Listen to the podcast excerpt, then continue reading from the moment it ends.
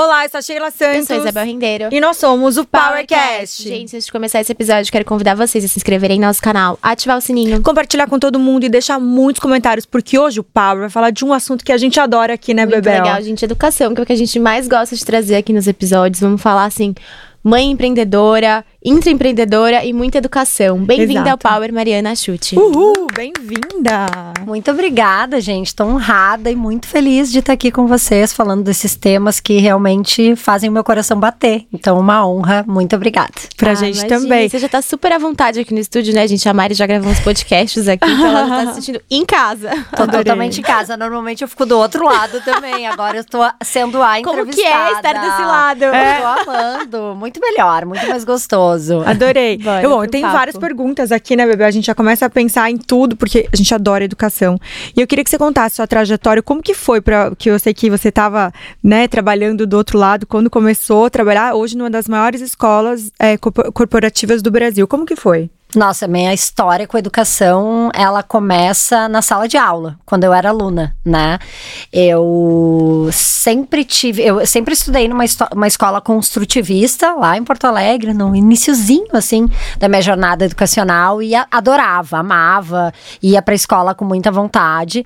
Aí quando eu comecei, né, a crescer e comecei já a ficar atenta ao vestibular, meu pai me trocou, me trocou de escola para uma escola muito mais forte lá da época do Rio Grande do Sul. E quando eu mudei para mim foi super complexo, assim, eu passei de uma escola totalmente construtivista, né, voltada para o ser humano, né, para o desenvolvimento mais da personalidade, para uma escola totalmente voltada para eu sair de lá preparada para passar no vestibular. E foram três anos super complexos para mim, né?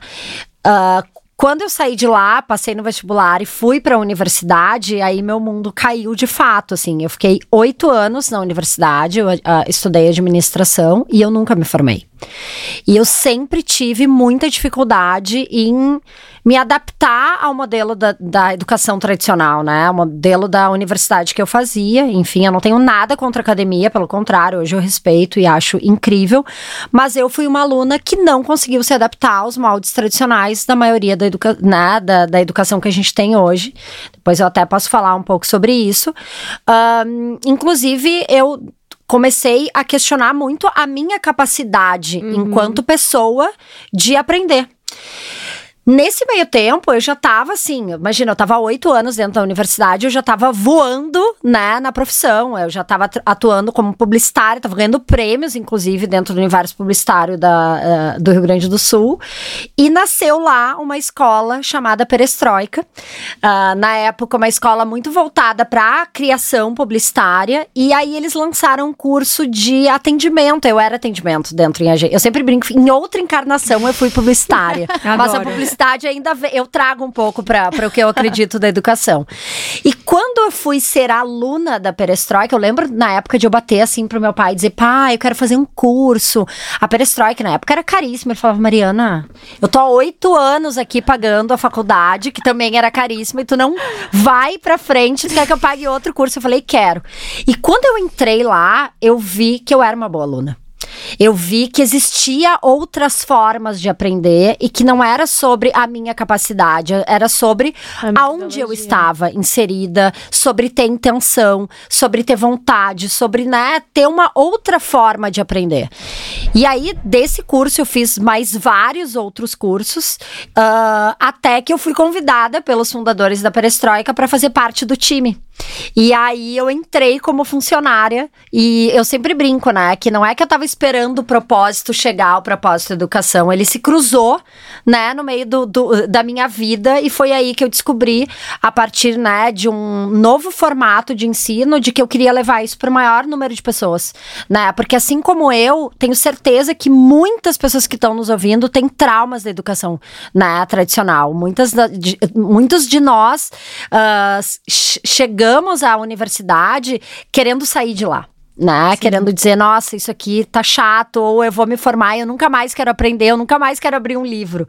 Então, eu vejo isso como hoje o meu propósito de vida, né? Como é que eu consigo repensar a educação através de uma metodologia que faça as pessoas terem vontade de aprender e não trauma. Máximo, que máximo. E você acha que é, sempre. Você acha, não? Eles começaram já com esse propósito de empreendedorismo ou era focado mais para comunicação? Depois foi vendo que o mercado foi tendo essa necessidade e hoje tem esse reconhecimento para ser mais focado para o empreendedor? Depois veio a Sputnik. Como que foi essa transição para eles? Na verdade, a, a Perestroika nasceu bem focada para como uma agência, como uma escola voltada ao universo né, publicitário, porque todos nós éramos publicitários.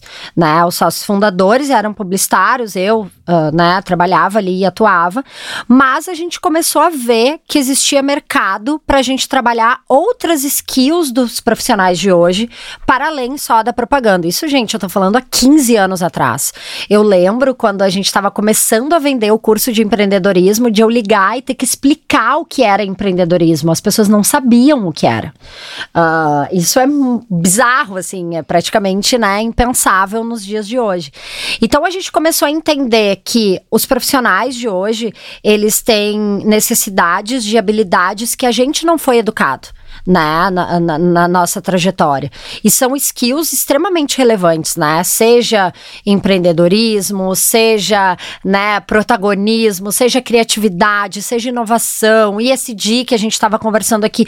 Hoje são diversas habilidades que as empresas estão necessitando que os profissionais né, uh, atuem. Ao mesmo tempo, os profissionais não foram educados para isso, então existiu sempre esse gap em como que a gente consegue levar esses conteúdos para formar. Imagina, gente, quando a gente entra numa universidade, a gente entra com a grade de seis anos para frente, já cinco montado. anos para frente, já Pronto, olha o que, é. o que muda em cinco anos. Então a gente precisa ser nessa nova educação muito ágil o que a gente está vendo né, nos dias de hoje. Hoje, uh, os desafios organizacionais de hoje são muito diferentes do que foram há um ano atrás, há dois anos atrás, a pré-pandemia, tá tudo mudando muito rápido. Então, a perestroika nasceu nesse lugar de entender que existia um mercado para capacitar esses profissionais, né? Nascemos uh, dentro do B2C, então era muito para pessoa física, né? As pessoas iam lá, se inscreviam nos cursos e faziam. Só que o que acontecia é que normalmente elas entravam dentro dos nossos cursos, voltavam para dentro das suas organizações, para dentro das suas empresas e tinham muita vontade de levar aquilo para o seu time. Uh, e foi muito nesse interesse que surgiu a Sputnik, né? Eu até estava comentando para Bebel antes que eu, uh, eu sou uma intraempreendedora, né? Eu não necessariamente sou uma empreendedora, porque eu era funcionária da Perestroika e um certo tempo eu saí, né, do, do ecossistema para ir trabalhar no Grupo Reserva. Eu fui diretora de felicidade lá e fui responsável por formar a primeira academia, né, reserva, escola interna. Hoje é Escola da Rebeldia, o nome, que é um projeto lindíssimo. Uh, e quando eu fui, né, pro outro lado do balcão, eu vi que as empresas, assim como a reserva, tinham uma necessidade muito latente de capacitação dos seus funcionários. Uh, e que existiam poucos players no mercado que estavam fazendo com uma metodologia diferenciada de educação. E aí eu voltei depois de quase dois anos né, na reserva fazendo isso para a Perestroika. Falei, gente, tem uma ideia de um negócio. Acho que a gente pode aproveitar a metodologia da Perestroika de educação, os temas, os professores, né? Tudo, todo o ecossistema já pré-existente daquela empresa e abrir uma spin-off voltada para o B2B. Então, foi assim que a Sputnik nasceu.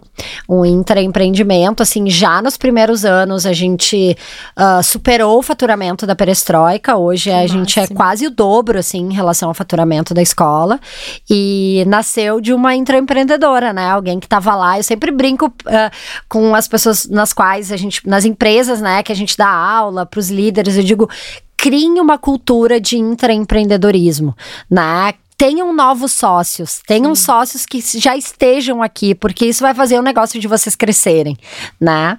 Então, acho que é mais ou menos isso. Eu até vou aproveitar esse push do que você está falando. Tô aqui, né, viajando nas coisas que você vai falando.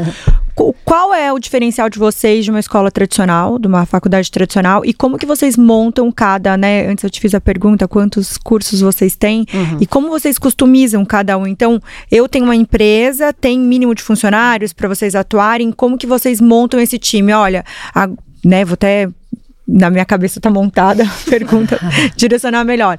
É, se vocês pegam uma empresa para vocês fazerem, darem um curso, quanto tempo em média dura? Uhum. E como que vocês customizam isso? Vai uma pessoa só fazer o planejamento ou são várias pessoas envolvidas? Como que, como que é montar isso Sim. no todo? Legal, Sheila. A gente tem dois modelos de negócio hoje dentro da Sputnik, né? Um uh, são os nossos conteúdos, os nossos cursos de portfólio. Então, como que eles funcionam? Assim, eu acho que a gente meu, já passou por mais de 400 empresas, né, ao longo da nossa história. Uh, anualmente passam centenas de milhares de alunos uh, dentro do nosso ecossistema, então a gente é meio um radar de entendimento do que está acontecendo nas organizações e quais as necessidades. Uh, então a gente a, através do nosso know-how e também com muita pesquisa de tendência, olhando também para formatos organizacionais uh, de sucesso, a gente monta produtos em bala, tá?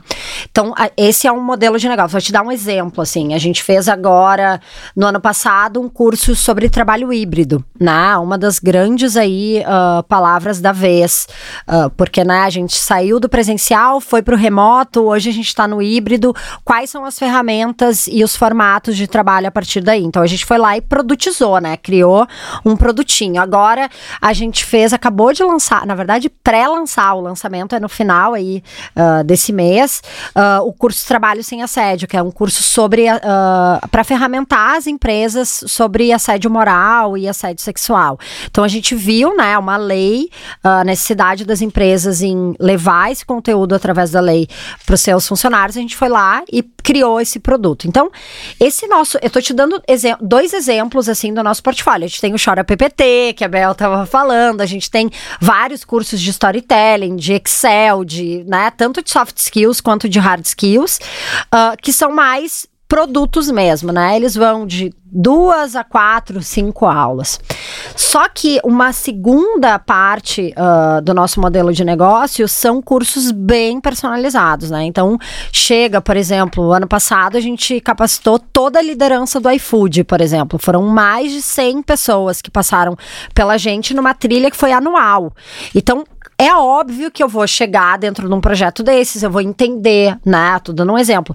Qual é o desafio do iFood, qual é o perfil desse, desses líderes, o que, que eles precisam uhum. se capacitar, e a gente vai desenvolver de acordo com a necessidade desse, desse cliente. Então, a gente sempre diz que a gente é um parceiro muito estratégico dos nossos clientes, porque, e isso para mim é um grande diferencial de mercado, porque quando a Sputnik nasceu há, no, há dez, quase 10 anos, uh, a gente tinha, como eu falei, poucos players, né, de educação uhum. disruptiva e mais uma educação não formal. Hoje, a gente bate aí, todo mundo virou professor, todo mundo virou palestrante, todo mundo tem, né, uma escola. Então, como que a gente se difere? A gente se difere através da nossa metodologia, que é uma metodologia com mais de 15 anos de estrada, onde a gente tem ali, meu, é uma metodologia, inclusive, open source, então quem tem curiosidade em educação fica super uh, à vontade em procurar e, e, baixar.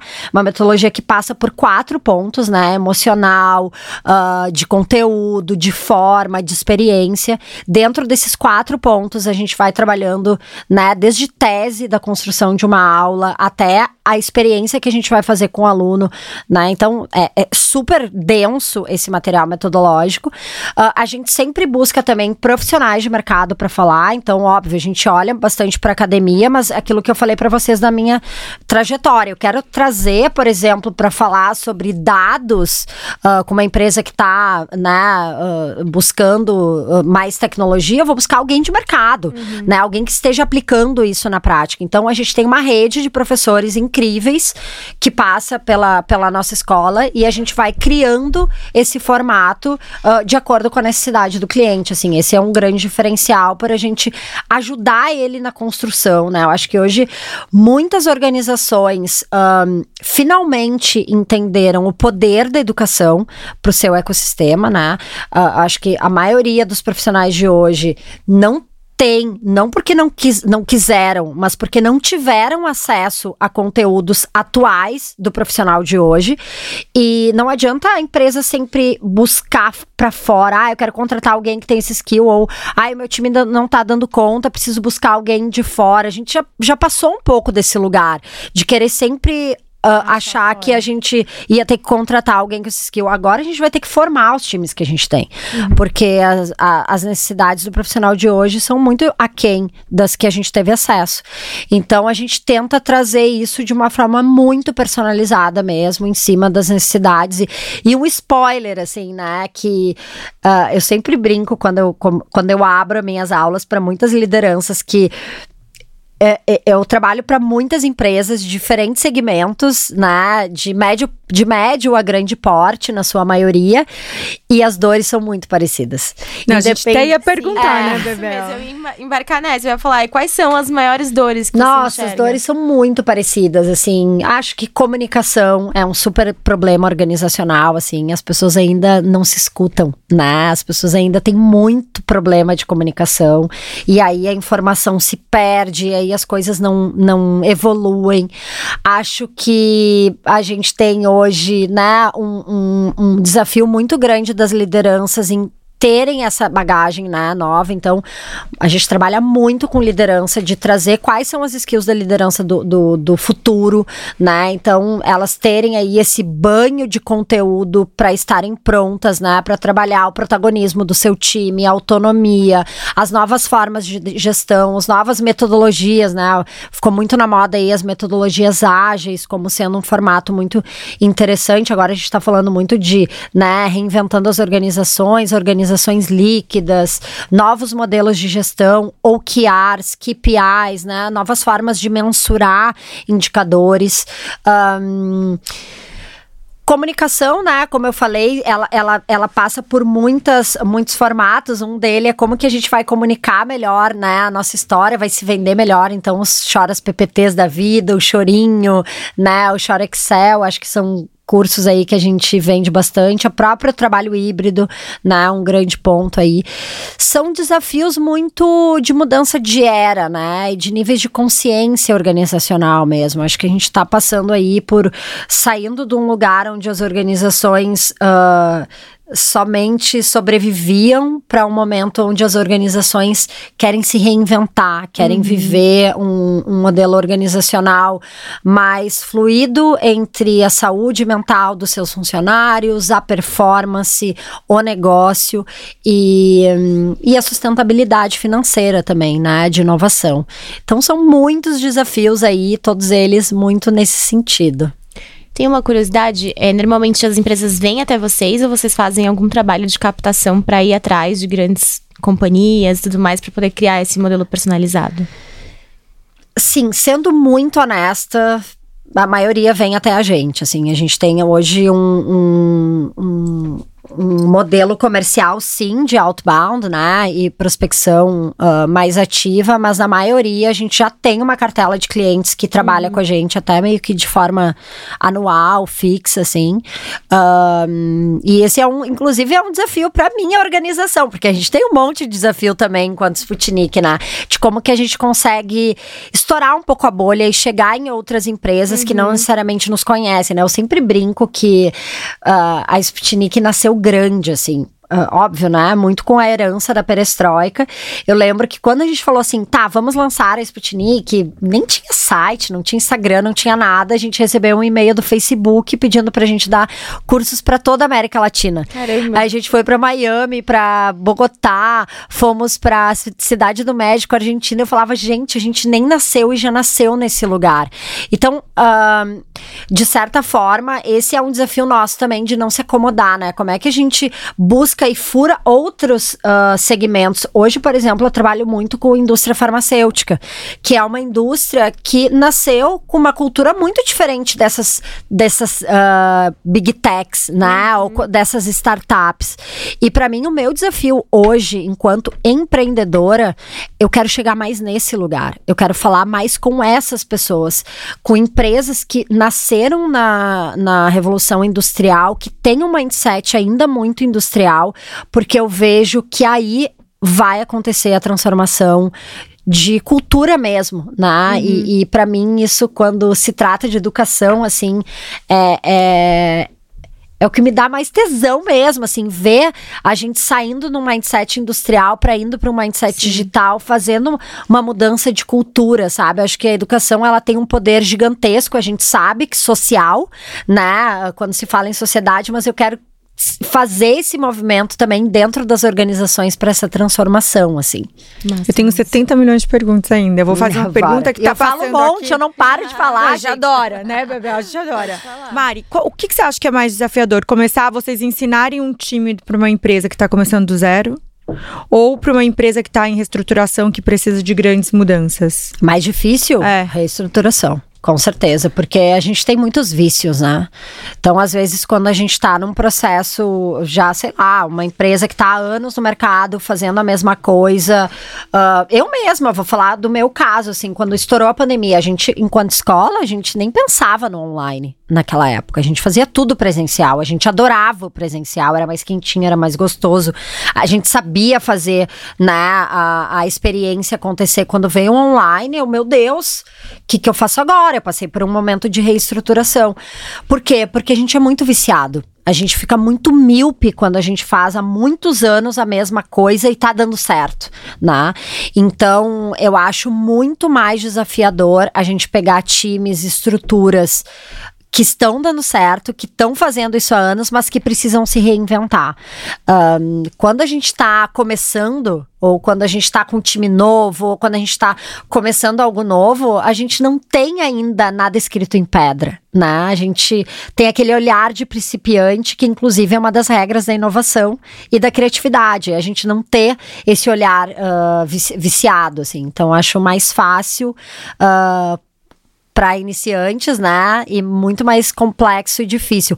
Ao mesmo tempo, hoje eu acho que a gente está tendo um grande encontro geracional nas organizações, né? Hoje a gente tem quase seis uh, gerações trabalhando junto, que, que é uma coisa assim super complexa e, e, e, hoje eu vejo a complexidade como algo super positivo, né? Uh, e, e super desafiadora. E eu vejo hoje, dentro da nossa sala de aula, as pessoas de gerações mais antigas com muito mais sede de aprender e de fazer diferente do que às vezes a galera jovem que já, já, já surfa um pouco essa onda, né? Então, eu acho que isso é um ponto super positivo, assim. Acho que às vezes as pessoas já estão já estão entendendo que a gente vai ter que estar tá, ao longo da nossa vida Sempre aprendendo. Sempre se transformando, aprendendo, fluindo, se adaptando, sabe?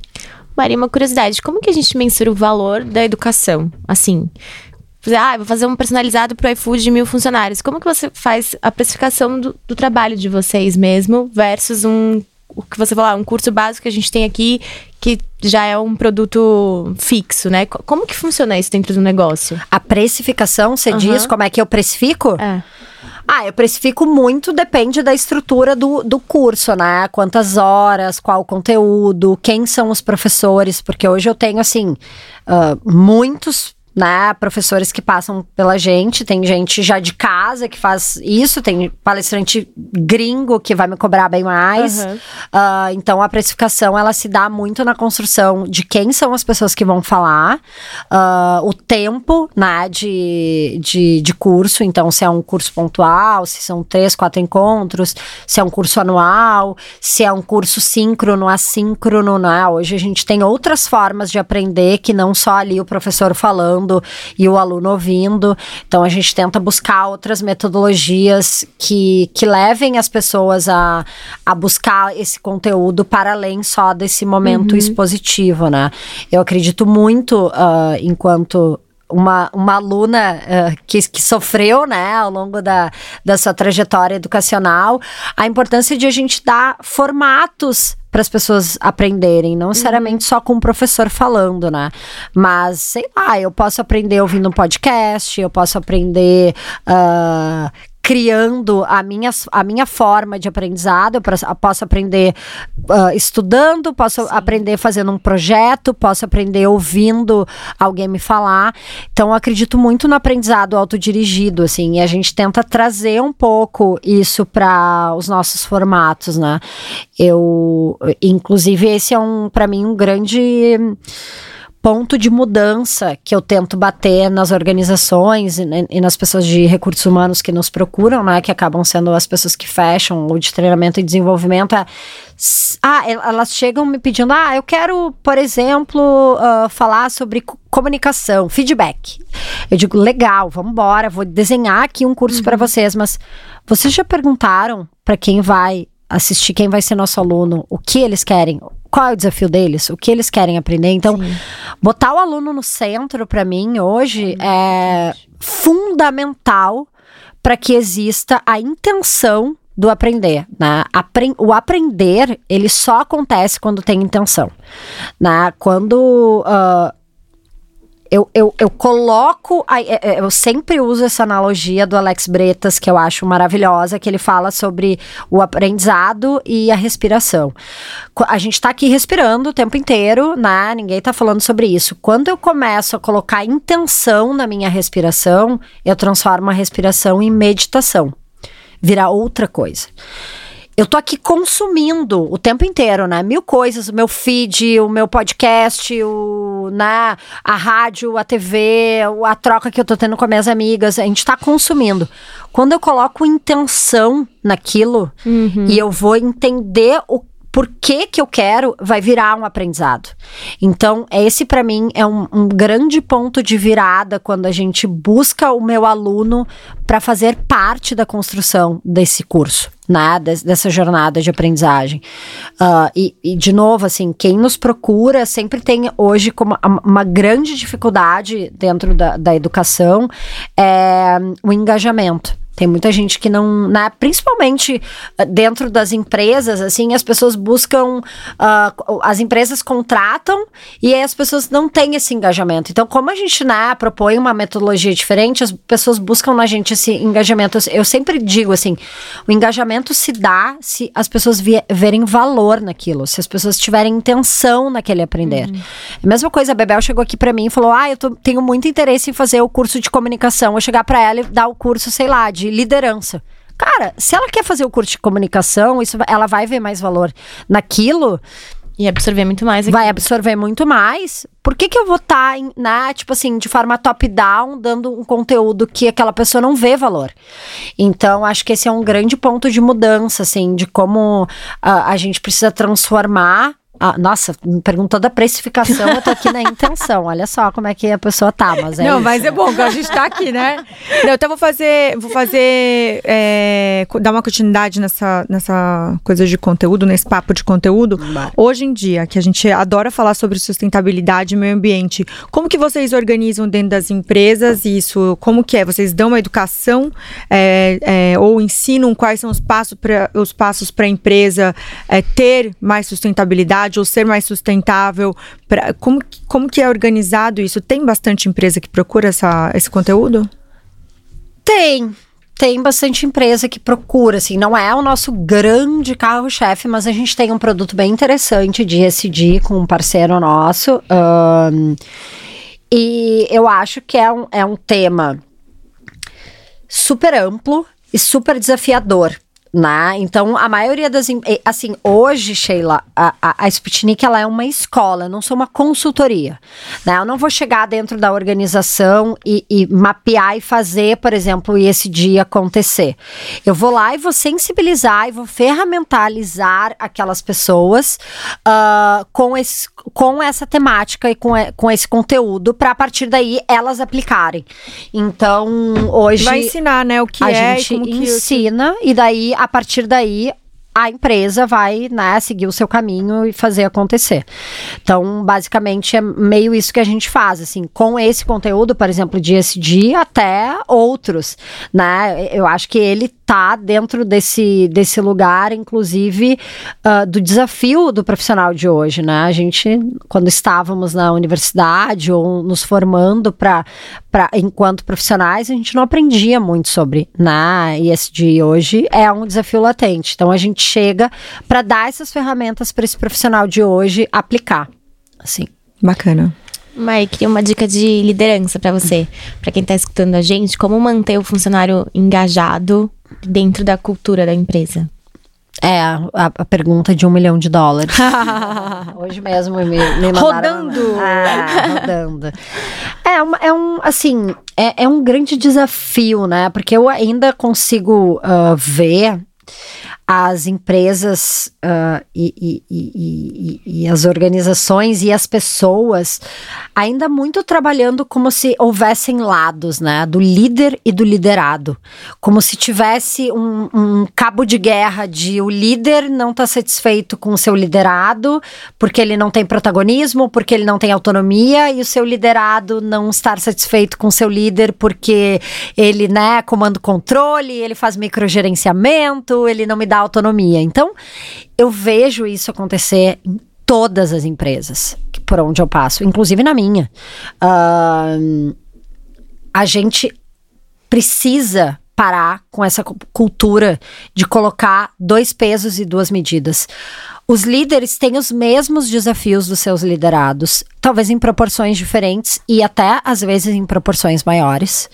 Uh, e os liderados têm muitos desafios para fazer a operação acontecer, para fazer o seu tático rodar, que a, que a liderança precisa enxergar. Uh, então, para mim, esse é um ponto de partida quando eu falo de liderança. Eu acho que a gente não pode querer separar. Para mim, todo mundo está dentro de uma organização em prol de uma coisa só, uhum. que é fazer aquela organização prosperar aquela organização crescer.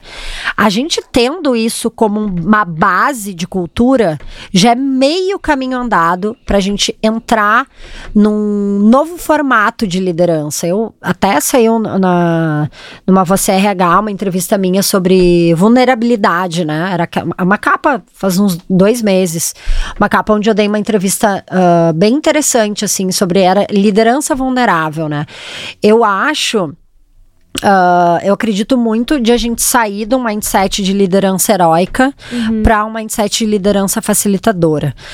Uh, o que, que isso significa, né? Eu acho que até pouco tempo atrás, ainda numa herança muito industrial nossa, a gente tinha uma percepção de que todo líder era um herói. Era aquele uhum. líder que inspirava, era aquele líder que tinha todas as respostas, era aquele líder que quando o bicho pegava, a gente chamava ele que ele ia responder. Hoje, a gente já precisa, né, dentro das organizações e dentro de uma cultura mais digital uh, e mais descentralizada, migrar dessa liderança heróica, que tem todas as respostas, para uma liderança facilitadora que vai deixar emergir uma cultura onde talvez ele vai ter mais perguntas e o seu time mais respostas. Onde ele vai criar menos burocracia para o seu time poder fazer uhum. e acontecer. Não adianta uma liderança. Uh, querer o protagonismo do seu time se ela contém muito né? Não adianta uma liderança querer uh, a autonomia do seu time se ela tá ali dando todas as respostas para todas as perguntas que acontecerem. Então, acho que quando a gente muda um pouco essa perspectiva de, de liderança para deixa eu fazer parte desse time, deixa eu estar tá ali junto com eles, cultivando uh, e, e, e buscando superpoderes que cada um tem aqui dentro, ele vai fazer parte de algo. Ele uhum. não vai estar tá olhando de fora algo acontecer. Não sei se eu fui clara. Foi sim. sim. Então eu quero fazer uma pergunta da, de uma resposta que você estava dando antes. Quando vocês mudaram pro, pro digital, né? Que você falou, a gente gostava de dar aula, gostava de estar tá mais próximos, né? Do quentinho, como você disse. Uhum. Como que foi para vocês essa mudança pro, pro lado online também? E quanto positiva ela foi? Se foi positiva? E se vocês conseguiram se organizar rápido? Conseguimos assim nos organizar rápido, uh, apesar de né, ter sido um super frio na barriga, a gente não sabia muito bem como fazer. Uh, acho que, cara, o ser humano é uma coisa surreal, né? A, a neuroplasticidade, a adaptabilidade que a gente tem uh, de se adaptar mesmo a novas circunstâncias faz com que a gente vire outra coisa, né? Uh, de uma hora para outra. Então, a gente eh, conseguiu se adaptar muito rápido, em torno de três a quatro meses. A gente já estava migrando e aplicando a nossa metodologia para online. Um, eu, eu vejo ônus e bônus, tá? Hoje a gente já está trabalhando de uma forma bem uh, ah, 50-50, assim, acho que o presencial voltou bastante. Ahn, e eu acho que, né, voltando assim, eu acho que tem o ônus e o bônus. O bônus, pra mim, é que a gente consegue ser mais democrático, né? A gente consegue atingir mais pessoas por um custo muito mais baixo, né? O presencial, aquele, ai, vamos botar todo mundo numa sala, vamos, né, fazer tudo ali acontecer, ele acaba sendo mais um, eu não consigo chegar em muitas cidades, eu não consigo, né, tipo, é mais custoso para o cliente que nos contrata, para as pessoas que vão cobrar. O online ele é mais barato, ele é mais rápido e ele é mais democrático, né? Então, esse para mim é o ponto ah, de partida em relação ao bônus. Outra coisa que eu vejo ah, de um lado muito positivo, assim, é que com o trabalho híbrido, eu acho que muitas das organizações em- ah, entenderam que o presencial não adianta hoje eu chegar, obrigar meus funcionários aí para a empresa trabalhar, sei lá, três vezes por semana e as pessoas chegarem lá, abrirem o seu compu- computador, abrir um Teams e fazer uma reunião online. Não, não tem valor pro presencial se for, né? Se eles forem fazer a mesma coisa que eles fazem em casa sem pegar o trânsito. Então, ah, eu vejo as organizações entendendo que elas precisam gerar valor para esse presencial justamente para ter o engajamento das pessoas irem. E a educação é um formato de- delas, né? Então, hoje, tu criar dentro da cultura do presencial um espaço para as pessoas, né? Uma cultura de aprendizagem mesmo, para as pessoas aprenderem, para as pessoas.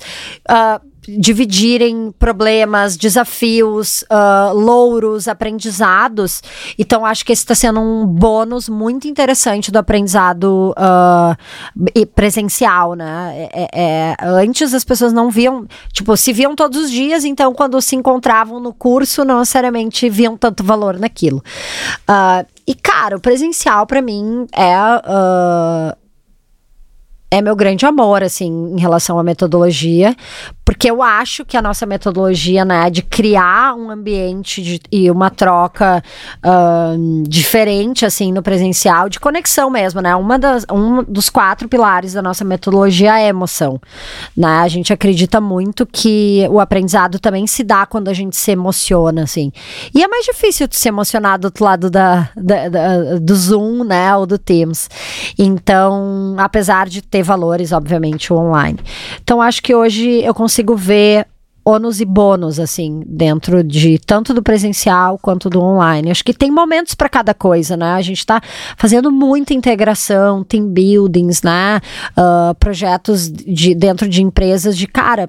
Porque as empresas estão sentindo isso no seu time de tá- uma falta de integração, né? As pessoas abrem o computador, trabalham, trabalham, trabalham, fecham o computador no outro dia. tra- Falta aquele cafezinho, falta aquele happy hour, falta aquela rádio corredor que a gente, né? Que a gente ouvia. do- é. Então, ah, a gente. Adorei o estrutura- Rádio Corredor. É. Inclusive, o podcast que eu participei da Você RH era Rádio Corredor o nome, que é muito Adorei. bom. É, muito bom. Não, demais. E uma dúvida. As empresas. É... Peraí, que me deu um branco eu ia perguntar agora. Adorei. Nossa, tava com a pergunta aqui. A gente você tava falou, falando, vai, vai, exatamente. eu- Foi Você, é- você é mãe? Você é mãe? Não sou mãe. É, Quando- mãe da Helena. De- depois, Mãe de não, mas é que depois que parir, aí o cérebro nos prega cada peça, gente. Eu, depois da maternidade, assim, quando, enquanto eu amamentava ainda, gente, eu queria falar alguma coisa, não saía. Eu falava, gente, cadê minhas palavras? Onde que foi parar meus neurônios? É surreal isso, é louco. Gente, credo, é porque eu ia, tava com a pergunta aqui, aí a gente falou rádio corredor e fez tipo assim. tss. Foi embora. Sumiu, Foi eu não embora. lembro. Mas deve ser. eu te- então vou fazer mais um, um outro puxa aqui, até que volta aí, né? É, quando vocês fazem essa, essa imersão com as, com as pessoas, Uhum. quais são os cursos que são mais procurados? Ou posso falar que é curso? Pode, claro. Quais são. Ah, eu acho que depende, assim. Eu tenho trabalhado bastante liderança, né? Então, vários desafios ah, de como né, ferramentar ah, esse- esses times para essa nova liderança. Trabalho bastante integração também, planejamento estratégico e, e desenvolvimento, assim, de integração do time. Trabalho bastante comunicação, né? Narrativas em company, Chora PPT, Storytelling, são os cursos aí mais queridinhos. Trabalho híbrido, né? Uh, mindset ágil, metodologias ágeis, produtividade, gestão do tempo, feedback, comunicação. Agora a gente lançou o curso Trabalho Sem Assédio, né? Que é um curso, virou lei, né? Finalmente as empresas darem um letramento para os seus funcionários sobre assédio moral e sexual, uh, porque até então uh, muitas pessoas, né, na sua maioria lideranças, uh, não tinha. Existe ainda muito um viés inconsciente, Sim. né? Principalmente uhum. quando se trata de gênero, raça. Então a gente fez um curso aí para ajudar nesse letramento e, e tirar aí uh, esses vieses de dentro das organizações.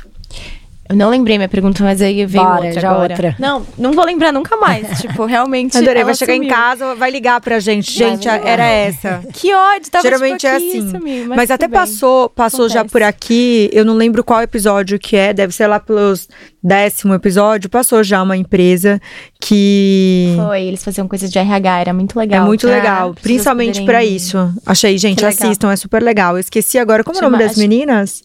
Eu acho que o negócio era Safe Space, não? Ah, ah é. sim, é. eu conheço. É, é maravilhoso. Eles, o Safe Space, eles têm um espaço de. Exatamente. De, ah. Pra pessoa poder falar, ah, se abrir ah. sem. O nosso é um curso mesmo. É uhum. como que a gente sabe. É maluco, assim, gente. A gente fez um curso aberto e. É porque às vezes e, a pessoa faz as coisas e ela não tem consciência do que exato. ela tá fazendo. E aí né? vem perguntas do tipo assim: o que é assédio? Exato. Eu não sei. Ah, mas ele me convidou para jantar. Isso é assédio? Isso não é? Ainda tem muitas uhum. dúvidas, né? Tem gente que assedia sem saber, saber que está assediando, uh, né? Passa do limite. Tem gente que é assediado e não sabe como reagir. Então a gente traz através desse, desse conteúdo, assim. E, e, e é maluco, gente, porque esses, nesses últimos anos estouraram crimes, né, de assédio que meu, romperam né? a, a reputação de muitas empresas. Eu sempre brinco que esse curso ele é muito preventivo, uhum. né? Tipo assim, faz esse curso para não deixar acontecer. Porque depois que acontece, depois que tu tem uma ruptura uh, de imagem, né? Com, uhum. com um assediador ou dois que talvez não estivessem sabendo o que estavam fazendo, tu mancha a imagem da empresa para sempre. sempre. Gente, acho é. que esse Me Too, quando começou a acontecer lá, né, na Califórnia, eu Sim. acho que eles tiveram uma, deram uma força para todo mundo, né? Sim. Porque realmente as pessoas foram punidas, pessoas uhum. muito poderosas. Eu vi que até na própria é, Globo, várias emissoras aqui passaram por isso, por isso e ver que antigamente é, as pessoas não falavam nada. Hoje em dia é nada. comum você ver a própria Xuxa que lançou o documentário dela falando abertamente sobre as coisas que ah, ela passou. Ah, eu tô assistindo. Né? Antes ninguém falava, né? Então eu acho que é muito importante. Muito. As pessoas têm tem, tem gente que assim psicologicamente e, e falando, vê, ela fala que ela coisa. nem sabia no começo o que que estava acontecendo. Mas eu acho que muita gente não reconhece. Ah, muito. Né? É, Tanto homem quanto mulher, né? Ah. Que eu acho que falta informação para muita Total. coisa, né? Hoje, assim, hoje eu paro para pensar na minha trajetória, eu certamente já já fui assediada, assim, moralmente, né? Uhum. Então, é importante, assim, e, e de novo, talvez o assediador não tivesse, se ele tivesse né, conhecimento uh, sobre isso, é, poderia não ter feito. E poderia não, não Vocês... ter causado muitos, muitos traumas. Né? Sim, Vocês também. ajudam como se posicionar quando isso acontece? É, na verdade, sim. Na verdade, Nossa, o que é isso? Né? Esse, na verdade, esse curso ele é um curso de uh, quatro, cinco módulos uh, aonde a gente explica muito o que é o assédio, né? Uh, eu não sou hoje um safe space que, que vou criar, acho que o compliance das organizações, o RH, vai ter o seu plano de ação para quando isso acontecer, como que ele vai lidar. A gente leva o conhecimento para as pessoas sobre esse letramento sobre assédio, né? Um pouco de sobre um letramento mesmo, assim, sobre como tem sobre diversidade, sobre, sobre várias coisas, sobre ética. Uh, a gente está levando esse conhecimento através de um curso gravado online, né? Onde as nossas parceiras da Think Eva, que são especialistas nisso, trazem o que é assédio, o ciclo do assédio, né? Por onde passa e o que, o que fazer quando acontece, o que não fazer quando, uhum. né, você. Uh, uh, o que não fazer para você ser um assediador. Então é mais esse sentido de ajudar as pessoas a entenderem o que é e como se portassem. Legal. Falando de cultura corporativa, que você estava comentando assim, ah, gosto muito da gente entrar nessas empresas da época de, da Revolução lá atrás e tudo mais, é, farmacêutica e etc. Mas tudo tem o seu ponto positivo, né? A gente uhum. olhando hoje, sei lá, as startups, as empresas que são mais modernas, que têm já várias uh, rotinas criadas que o pessoal já está habituado, já tem um ambiente diferente de trabalho, ah, tem um espaço para você tirar uma soneca, várias coisas que uhum. empresas mais antigas não têm. Uhum. Mas quais seriam os pontos positivos que você enxerga nessas empresas mais novas? Não, não, não tão modernas uhum. que às vezes se perderam nesse meio caminho que poderiam não ter sido perdidas. Ficou claro, né? Ficou, ficou super. Nossa, eu acho que uh, muita coisa, assim. Eu sempre falo isso, inclusive na, nas nossas aulas, né? Uh, a gente não pode olhar para trás e achar que tudo deu errado e que, né, se a gente chegou onde a gente chegou, se as empresas que nasceram no passado estão vivas até hoje, estão aí performando, tem muita coisa positiva né? Inclusive hoje o que a gente vê aí nesse, nesse ano de dos layoffs e, e do mov, mov, movimento aí, né, de, de grande déficit das startups, eu acho que nos mostra também que, que, que, que rolou ali um, um, talvez algumas precipitações uhum. que fizeram com que o negócio delas uh, vivesse uma crise, né? Então eu acho que organizações mais tradicionais uh, têm sim sim pontos de, de valores super importantes. Se você trabalha em uma, se você é dono de uma, acho que é legal mapear, entender, né, o que, que nos trouxe até aqui, o que, que a gente tem de mais valor, o que, que a gente tem de mais forte. Acho que cada empresa é um mundo. Eu sempre brinco, né? Cada empresa é uma mini sociedade, tem seu próprio sotaque, tem suas próprias leis, tem sua própria, suas próprias regras, tem seus próprios uh, problemas, tem seus próprios superpoderes mulheres, uhum. né? Se você faz parte dessa organização, olhe para ela e enxergue, cara, no que que a gente é foda, no que que a gente é muito bom, no que que a gente precisa melhorar. Eu não consigo colocar todas as organizações dentro de um mesmo saco. Uh, eu acho que organizações uh, e até geração, sabe? Eu sinto a, a, as gerações mais antigas muito persistentes, pouco voláteis, né? Tem, tem muita uh, li, linearidade que pode ser vista né, positivamente ou negativamente. Eu hoje vejo né, essa, essa persistência das, das gerações mais antigas e das empresas mais antigas algo muito interessante também, porque eu acho que as novas gerações em, em algum momento se tornaram um pouco voláteis demais, sem dar tempo ao tempo né, das coisas. Então, uh, não, não tem como indicar uma ou duas coisas, eu acho que são várias. O importante é as organizações organizações terem o dedo do, no pulso do que, que faz a sua, a sua cultura uh, florescer e, e é positivo. Não adianta só dentro do mundo das startups ter a, a piscina de bolinha, a cama ali pra galera dormir e a mesa de fla-flu se ela tem uma cultura super tóxica, né? De uma produtividade extrema que não dá tempo para as pessoas. Então, sabe? Assim como uhum. talvez para as organizações mais tradicionais elas precisam precisem né, equalizar um pouco e, e, trazer um pouco mais o frescor jovem, de um, de um novo mundo e, e, de uma nova economia. Né? Então, acho que, que todas têm uh, pontos importantes a, se, a, a olhar e a se desenvolver, assim. Eu tenho Legal. uma pergunta. Bora. Qual é o seu ponto de vista em relação a essas empresas, é, as empresas de hoje, que antigamente as pessoas faziam carreira, né? né? Ficavam anos no mesmo trabalho. Uhum. É, e hoje em dia, essa geração mais nova não fica, sei lá, como antigamente as pessoas ficavam 20, 30 anos, né? Uhum. Se aposentavam. Hoje em dia, se ficar um, dois anos é muito. Qual é o seu ponto de vista em relação Nossa, a isso? Nossa, um, dois anos é muito hoje em dia, gente. É é, eu, eu tô, tava analisando agora alguns currículos e aí chega na minha mesa, tipo assim, ah, esse aqui ficou seis meses nesse, oito meses nesse, eu falo, ah, não, não vai rolar. Eu, enquanto líder, eu acho que, que chegou um ponto de volatilidade extremo que as pessoas não conseguem mais construir algo, né? Porque, assim, a partir do momento em que, que, que a pessoa é contratada, até ter um onboarding, até ter, né, um, um, um, um período de construção, de entender o que, que vai fazer, de planejar, de executar, de começar a ver o que que faz, o que que tá sendo interessante, o que, que não tá, como que a gente vai. Meu, não, as pessoas, né? Se tu fica seis meses numa empresa, tu não consegue sair de lá com algo minimamente construído. É humanamente impossível, né? Uh, ao mesmo tempo, eu tava brincando com meu marido, né? Faz 15 anos que eu trabalho na Perestroika. E hoje em dia, isso já não existe mais, né? Tipo assim, 15 anos na mesma empresa. Eu, e, e, eu sinto hoje falta de me reinventar. Eu preciso ficar buscando, né, dentro do meu negócio, uh, um, um, lugar onde eu vá aprender. Hoje eu aprendo muito com o meu time, né? As pessoas que passam dentro da, da, da Sputnik e da Perestroika é quem me alimentam desse novo mundo.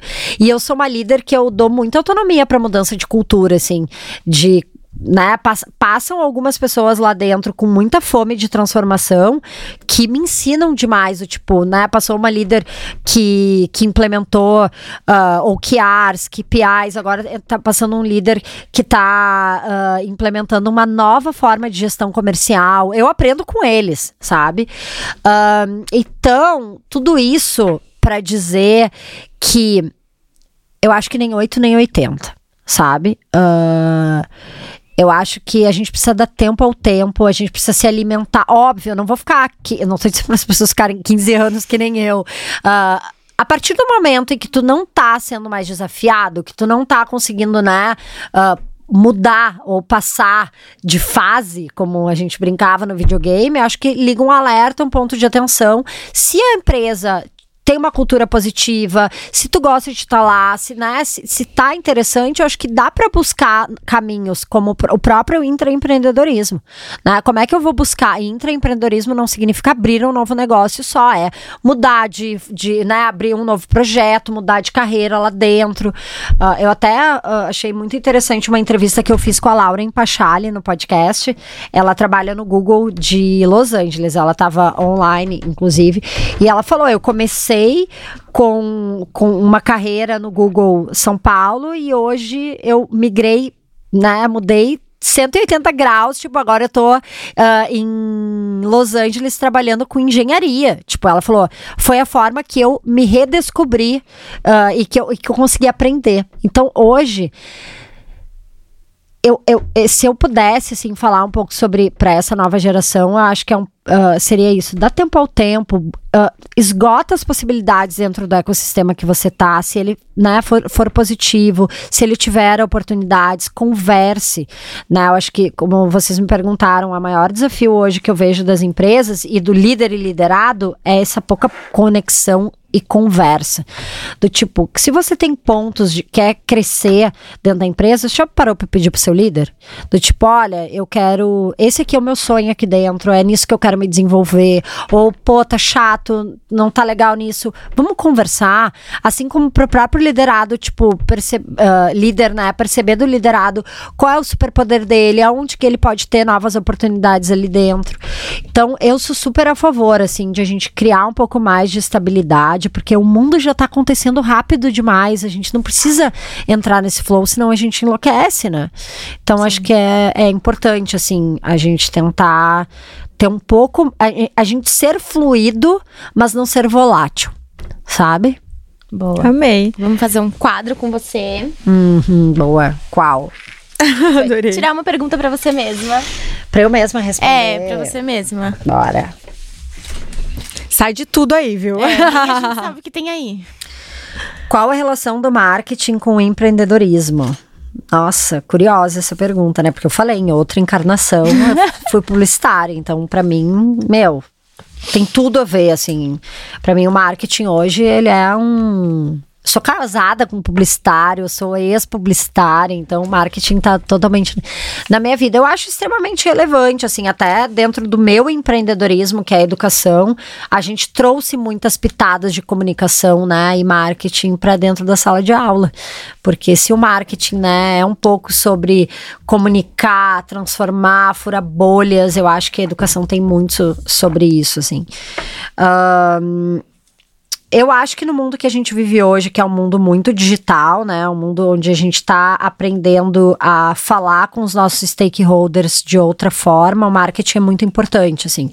Seja o marketing digital, seja o marketing mais old school, seja o marketing de influência. Uh, a gente comunicar o nosso produto, a gente comunicar a nossa estratégia, a gente ter uma comunicação clara com o nosso cliente, né? Com o nosso perfil de cliente ideal, uh, muda tudo para o empreendedor e para o time, né?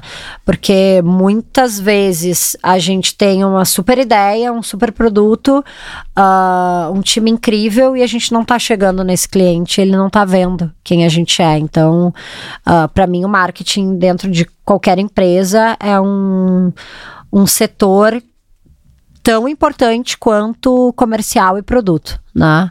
Uh, porque eles caminham muito de mão dadas ali, marketing, comercial e produto, como a grande cabeça aí para os clientes chegarem.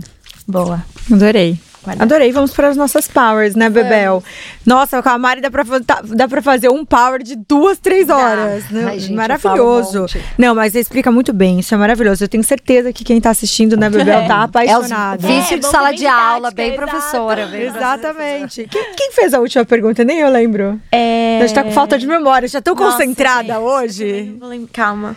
Tudo bem. Quer foi, acho que foi a Bebel é, que a me Bebel? perguntou de. Não, sobre a. Não, foi você. A volatilidade é. uh, da nova geração. Ainda bem que a gente tem alguém aqui, né? Com a memória rápida. Vai, Bebel. A mãe aqui a mãe. tá voltando os neurônios. Tá é, voltando. então. Não, eu queria pedir para você dar umas dicas para quem tá escutando a gente que tá que quer intraempreender, já que você passou por isso, é, iniciativas que seriam legais da pessoa fazer. Tipo, ela tá na empresa hoje, meu, quero mudar, quero fazer diferente. O que, que você daria de dica para ela se ter um gás extra? Ah, legal. Eu acho que assim, busque um desafio da organização. Né? O que, que a, a, organização que você trabalha hoje tem enquanto desafio? Obviamente, esse desafio precisa estar muito alinhado com o seu propósito, né? Com algo que faça o seu coração bater, porque eu acredito muito que o empreendedorismo se dá quando a gente vê né, uma sinergia uh, com o desafio que a gente quer buscar. A partir do momento que você. Hoje, até uh, a gente está agora no meio de uma jornada muito interessante para Vivo. São mais de 500 alunos que a gente tem e a gente trouxe esse desafio para eles, assim, do tipo, busquem desafios dentro da organização de vocês para a gente montar um projeto né, e, e, e, e, solucionar esse, esse problema, assim. Então, acho que eu começaria daí, buscando um desafio de, da organização que você tem muita vontade de sanar, uh, busque ali, aliados, quem dentro da organização vai investir nessa sua proposta, né, nesse seu desafio. Então, precisa ter aliados, seja o seu chefe, seja alguém que vai bancar né, uh, o investimento disso. E aí, a partir daí, eu acho que eu, eu, eu, começaria daí, né? Porque se você não tem um desafio claro, se você não tem aliados internos para fazer esse projeto acontecer, não adianta você descer para cascatear num super mega ultra planejamento uhum. que não vai dar em nada, né? Então, pensamento lean mesmo, MVP, busque o desafio, pense numa solução básica e a partir daí busque aliados para comprar a ideia e realizar. Maravilhoso. Adorei. Fazer um push dessa pergunta para dar continuidade hum. dela. Como que, qual é a estratégia que vocês usam para dar continuidade no relacionamento a longo prazo com o cliente? Qualidade. Basicamente é essa, assim, até muito, né, um pouco do que eu trouxe, assim, no, do nosso desafio hoje enquanto escola. 15 anos atrás, a gente era única no mercado, vivia um oceano azul. Hoje, meu, chuta aí, tem 490 escolas propondo né, uma metodologia, inclusive, muito parecida com a nossa. A nossa nosso diferencial é a qualidade. Tipo, tudo que a gente uh, se propõe a fazer é com muito penso, com uma entrega, tipo, muito exemplar, assim. Não, eu, eu não tornei a minha escola uma pastelaria de conteúdo e educação Né? Acho que tem muita escola que eu ainda vejo, tipo assim, ah, vamos, é isso que quer, toma aqui. Gente vendendo coisa que não se ensina, inclusive. E isso é um ponto, meu, para mim, uh, é, é, é, é, muito poderoso o que eu faço, né? Eu, eu, é, educação não é um produto, não é uma Coca-Cola, algo que eu vou vender ali se não deu certo, o cara vai. Pô, eu tô ensinando alguém. Então, precisa ter muito cuidado né, no que a gente faz. E a gente tem hoje um time uh, incrível dentro desse Sputnik, com mentes brilhantes aí de produto, desenvolvimento, metodologia. E, inclusive, os nossos professores que, que sabem muito bem o que eles estão levando para dentro de uma organização, porque pode ser um super tiro no pé. Tu contrata uma escola para ensinar uma coisa e daí, sei lá, ou se aplica errado ou não se aplica. Então, para mim, hoje eu tenho, cara, muitos clientes que trabalham comigo há muitos anos. A Globo é uma delas, a Viva é uma delas, o iFood é outra, a Danone. Nossa, eu poderia listar aqui a L'Oreal, várias. Uh, todas elas, né? a gente sempre fala que cliente de casa volta. Porque a gente faz muito bem o que a gente se, se presta a fazer, assim. Maravilhoso. Como que você vê o, o futuro da educação corporativa e uma tendência que você prevê? A gente lançou um estudo, né, esse ano, inclusive os meus podcasts foram sobre isso que eu gravei aí desse lado. Uh, e três tendências, né? A gente lançou uma intencionalidade, então é um pouco sobre isso, como que a gente traz a intenção do aluno para a sala de aula, porque sem ela não faz. Uh, nada aconteceu. Outro é o meta-skilling, acho que a gente fala muito sobre upskilling, reskilling, né? Sobre a, as pessoas se reinventarem em cima do que elas já sabem ou de elas saberem outras coisas, né? O upskilling, uhum. reskilling é isso.